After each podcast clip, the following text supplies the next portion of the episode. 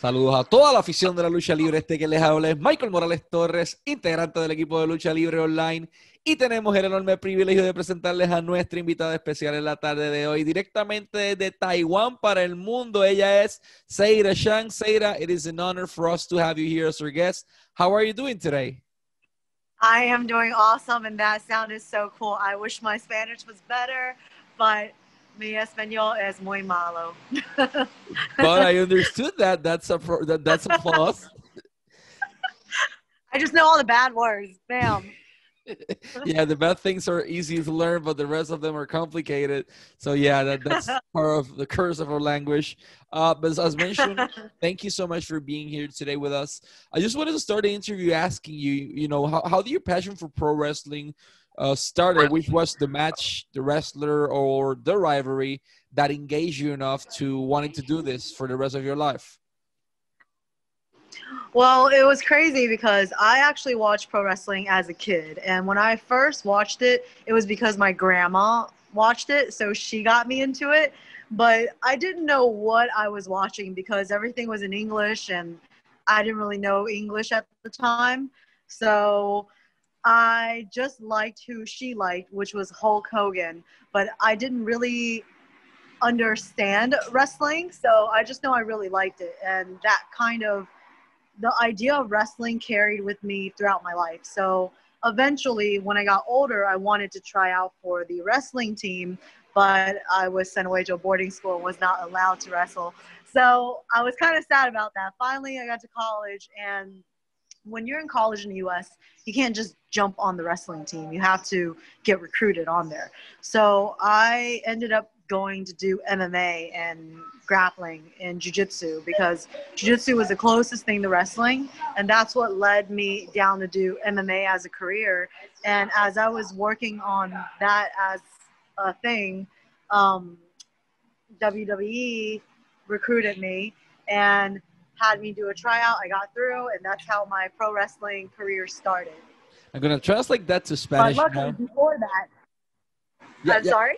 Um, uh, uh, before you go, I'm gonna translate that to Spanish. Uh, oh yeah, sorry. So I, so I, I lose uh, so I do, so I lose that part. Don't worry. Uh, thank you for uh, for that. I'm gonna translate now. En aquel momento dado, uh, Zeda Zhang es una niña todavía eh, comienza a ver esta industria por parte de su abuela. Su abuela es quien le inyecta esta pasión de la lucha libre y pues ella veía lo que su abuela veía y le gustaba lo que su abuela le gustaba. O sea, a Hulk Hogan en aquel momento dado.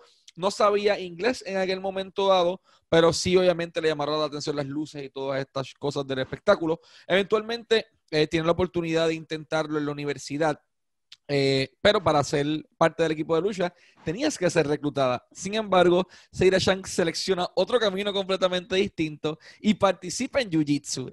De esa manera entonces ingresa primero al mundo del MMA y estando en el MMA, entonces WWE es que la recluta. Now you can continue, man. Sorry for that interruption. That was so cool. Okay, continue.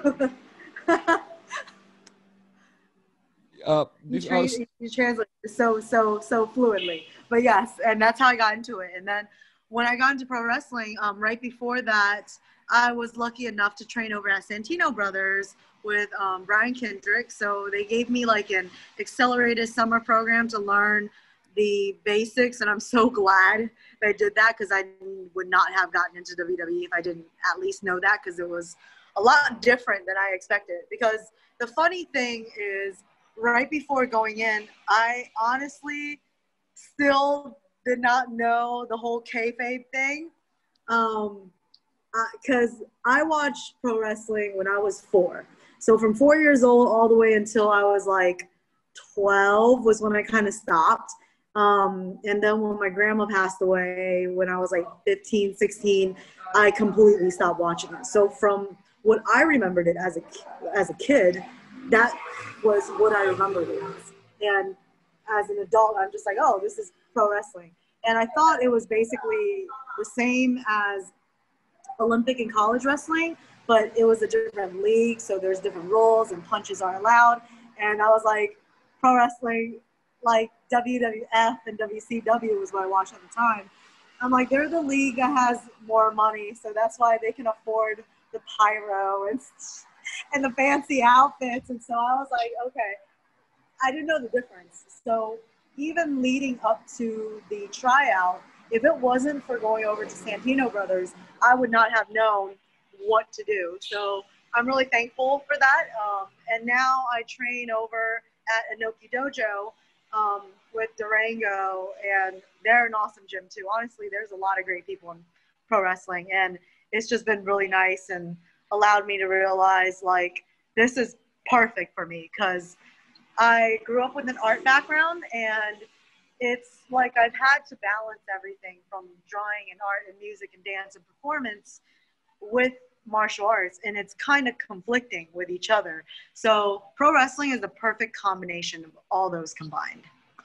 Gonna translate that to Spanish. En aquel momento dado, eh, primero que todo nos menciona que ella entrenó con los Santino Brothers, por lo menos con Brian Kendrick. Y ellos fueron quienes le dieron esa base básica para iniciar en el mundo y la industria de la lucha libre. Posteriormente, entonces, ella ve la lucha de los 4 a los 12 años aproximadamente, pero cuando su abuela fallece, entonces ella deja de verla. Eh, pues no conocía en aquel momento dado como, lo que, como tal lo que era el kayfabe, lo que era el gimmick como tal, eh, y pues pensaba que todo era normal. Entonces llega a lo que es Amateur Wrestling, eh, ya viendo lo que había visto, que era WWF y WCW en aquel momento dado, pero ¿dónde está el Pyro aquí? Este, tal vez es porque hay más presupuesto y tal, no, como que no entendía esa diferencia del todo, pero eventualmente llega, llega a ello. Entonces, teniendo este background de arte y de artes marciales mixtas principalmente, eh, se le hace un poco complicado y un poco diferente eh, entender la diferencia entre una cosa y otra. Actualmente está entrenando en otro lugar que le sigue brindando esas oportunidades, ¿no?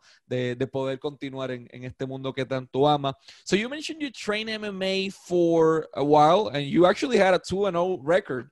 Uh, so how was your experience? You know? I had two underground fights. Oh, oh wow. Two sanctioned fights, so 4 0. And I had jujitsu uh, tournaments. I had, I think, 13 matches, and I placed in four tournaments. And I started doing it at the end of 2007 all the way up until like 2015.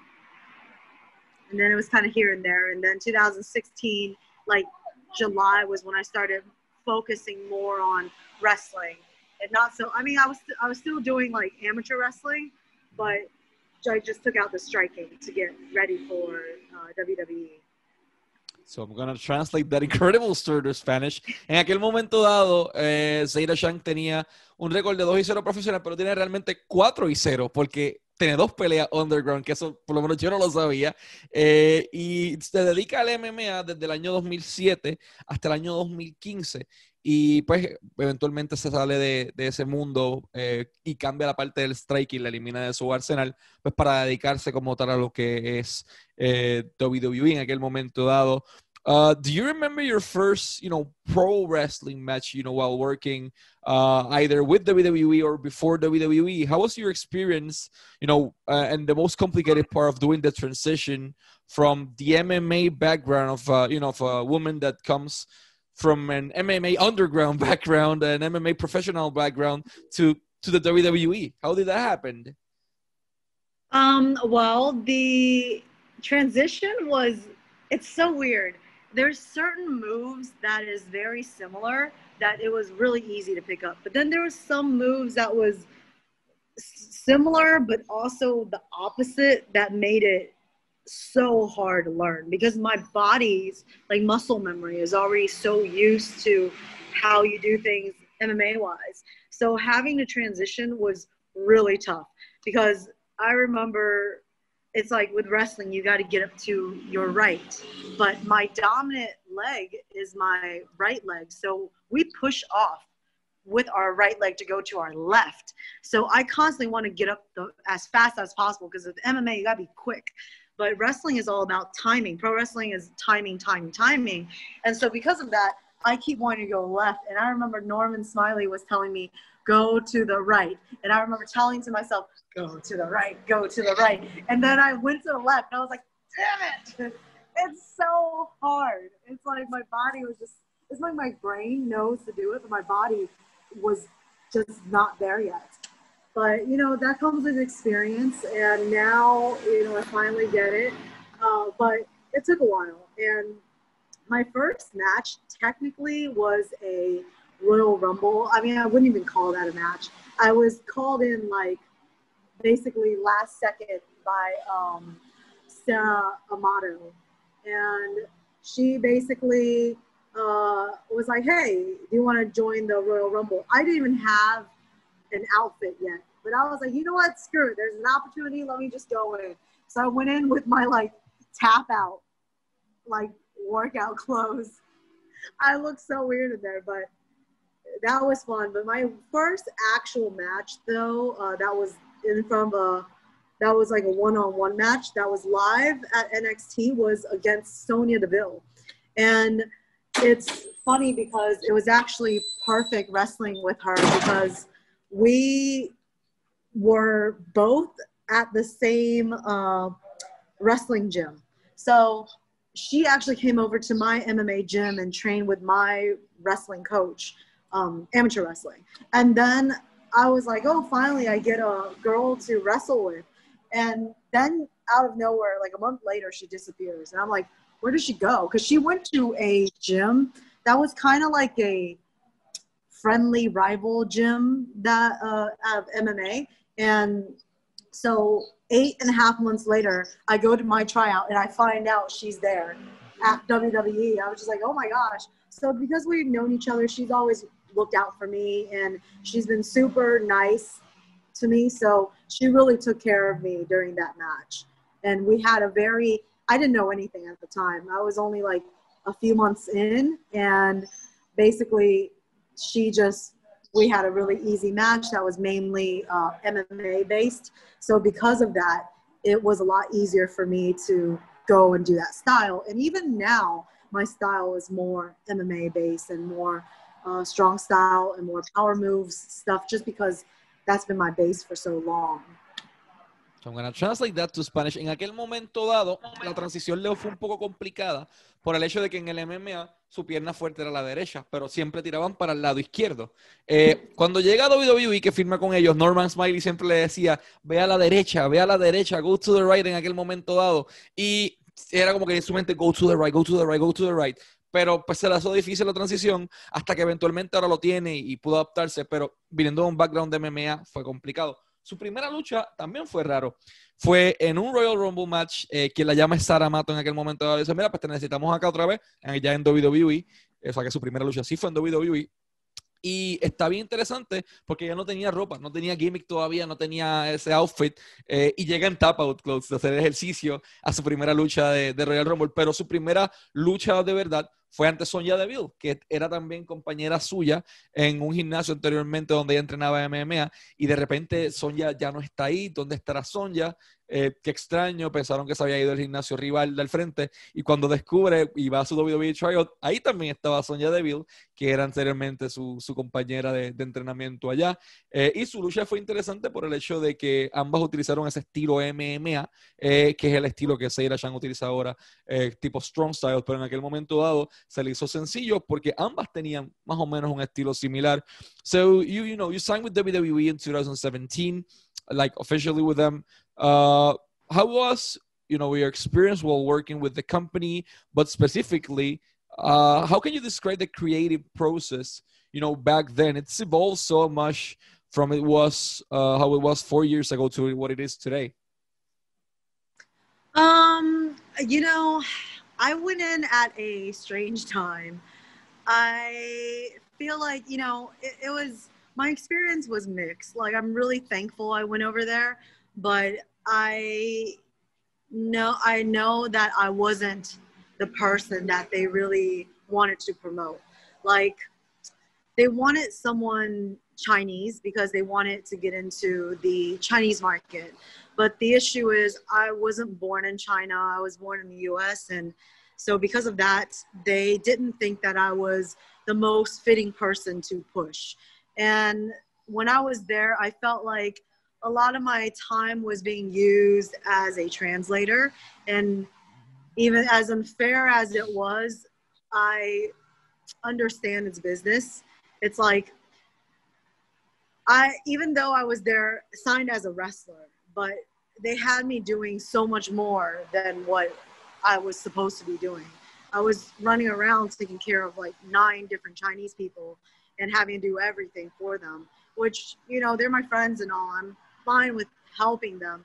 But at the end of the day, I realized that so much of my time was spent into helping someone else out, and I wasn't spending enough time for myself, and I was exhausted to even be able to do anything for myself to really learn pro wrestling. And it wasn't, you know, the reason why I even got any opportunity to begin with was because just because of timing. Because uh, Xia Li, my friend uh, from China, she was injured. Uh, so I had the opportunity to get to wrestle some more and get some TV time. But unfortunately, you know, I don't think I was in the plans to be pushed initially. So, I mean, well, ever. so, because of that, it's kind of been disappointing. Um, on that aspect, I really wish that I was able to be pushed more there, but I'm not in the market for it because I'm not Chinese enough and then I'm not American enough. So being Asian American, it's only a small portion of the population. So of course, business is business. They're not going to really want to use me to make loads of money. so I understand that. So it was kind of sad because when I got signed, like at my tryout, they told me like their recruiter, like their top people told me that I was top three and they definitely wanted to sign me. And then when right before I got signed and even after I got signed, they said that I was the perfect person for WWE because of my background. Because I have the MMA background, I have acting, modeling, dance, and music background. So it was basically perfect combination for sports entertainment. But then when I got there and we had to work on characters, I wasn't allowed to be the MMA girl. I wasn't allowed to be a model. I wasn't allowed to have my character be a singer. Like I remember I pitched so many things to them. They said they said I wasn't allowed to be Chinese. That's why during my Mae Young Classic tournament, uh, the flag that I represented was both Chinese and American. Um, because they asked me where I wanted to be billed from, and I'm like, can I be billed from Shanghai, China? And they said no. Uh, you're, you can't be billed from there because you're not from there, which I thought was strange because no one tells the truth of where they're from, really. But I, I know what it was now. Now, looking back on it, I understand. They wanted to save the China spot for my friend Zaya, who is actually from China. So there's no way I'm ever gonna be able to take that just simply from where I was born. So yes, I understand that, and I just wish that I was able to have done more in there. That's the only thing. But other than that, you know, I don't regret going in there. If it wasn't for WWE, I wouldn't have the opportunities I have now. So I'm still thankful to be in that I got to go in there, but it's like a bittersweet type of feeling, I guess, because afterwards, when I was released, I was pretty sad about it. Like, I felt like when I got signed, like, wow, my dream came true. Like, this is, I, I had plans that this is it. This is going to be my career for the rest of my life. Which, yes, I am still in pro wrestling, but I thought I was going to be in WWE like until I retire. but sadly, you know, that was not the case. But, you know, I'm going to keep wrestling still. I'm gonna translate that story to Spanish. En aquel momento dado la firman en el año 2017, eh, pero hubo un problema. Para la WWE no era lo suficientemente eh, China, porque no nació en China, sino que nace en Estados Unidos, si no me equivoco, en Virginia. Eh, y pues esta mezcla de, de, China y estadounidense eh, no era un mercado tan competitivo y tan fuerte para la WWE. Entonces la firman como luchadora, era top 3 en su tryout, le dijeron, mira, por tu background de MMA, por tu background de cantante, por tu background de actriz, eh, etcétera, etcétera, eres excelente para nosotros, pero cuando llega allí se toma con la realidad de que la tienen haciendo otros roles, además de, de ser luchadora, la tenían traduciendo para aproximadamente como nueve personas de China en aquel momento dado, eh, y haciendo otras tareas que pues sí, perfecto, dice, se sentía muy bien porque eran sus amigos, quería ayudarlos, pero ella no llegó allí para eso, llegó allí para, para ser luchadora, para tratar de elevarse. Entonces, no recibió las oportunidades o el push suficiente en aquel momento dado porque no representaba un mercado tan grande. Entonces, cuando le preguntan eh, de dónde quiere representar cuando sale del Million Classic, eh, ella dice, pues mira, pueden construirme de Shanghai, China. Y a mí dice como que, le dicen como que no, porque no naciste allí. Pero realmente nadie eh, dice la verdad de dónde vino, o al menos en, en, el pro como tal. Y pues se sintió un poco decepcionada por el hecho de que pues nunca tuvo la oportunidad por no representar de manera directa el mercado tan grande que, que ellos aspiraban, sino por ser una porción de minoría y porque realmente la tuvieron haciendo otros roles en, lugar de ser luchadora la gran mayoría del tiempo. Eh, y las oportunidades que tuvo fue cuando Sayalin en aquel momento dado se lesionó y ahí es que entonces ya tiene la oportunidad de, brillar un poco más. Cuando la dejan en el evento obviamente estaba triste eh, porque ya pensaba que iba a cumplir su sueño y, se iba a retirar de la WWE el resto de su vida, pero todavía sigue haciendo lucha libre, todavía sigue haciendo lo que ama y pues, pues esa experiencia no le va a quitar la pasión por, lo, por la industria de la lucha libre. I also want to say something else in Spanish. Pueden seguir a Zayda Shang en su Instagram en at Zayda underscore Instagram, at Zayda guion bajo Instagram, ahí la pueden verificar. Al igual en Twitter, at the Zaira Shang, a The Zaira Shang en Twitter, también en YouTube, la pueden buscar como Zaira Shang en YouTube de igual manera, y Zaira Shang en YouTube, y para todos los promotores en Puerto Rico, eh, para todos los promotores en las diferentes partes del mundo, en México, eh, Panamá, etcétera, que quieran contactar los servicios de Zaira Shang, simplemente tienen que ir a su correo electrónico y buscarla como The Zaira Shang a gmail.com, The Zaira Shang a gmail.com y ahí la van a poder conseguir para todo tipo de negocio. Uh, Zeda, first of all, it's been more than an honor to have you here as our guest. But before we go, I wanted to make you, you know, the last question uh, regarding the the audience. You've been all around the world already, uh, both in pro wrestling and doing MMA. So, what's the most complicated audience you've faced so far, and why? I would say China. China, the reason why it's so difficult is because they don't understand pro wrestling. They didn't really get to grow up with it. I mean, they watched it back in the 80s for a little bit, but because back then, you know, and then also during the Attitude Era, they thought that it was too violent and too much sex stuff, and they're more conservative, so they ended up like blocking it and banning it from China. So there's a lot of people who don't know what pro wrestling is in China. So going over there touring, you know, I wanted to help like promote this in other place, places, especially since like half of my race is Chinese. I was like, I should promote it here. But, uh, you know, a lot of them don't get it. But the thing is, I think they really do enjoy it. They they do enjoy it, but it takes them a while to get. And you really have to like bring the crowd with you.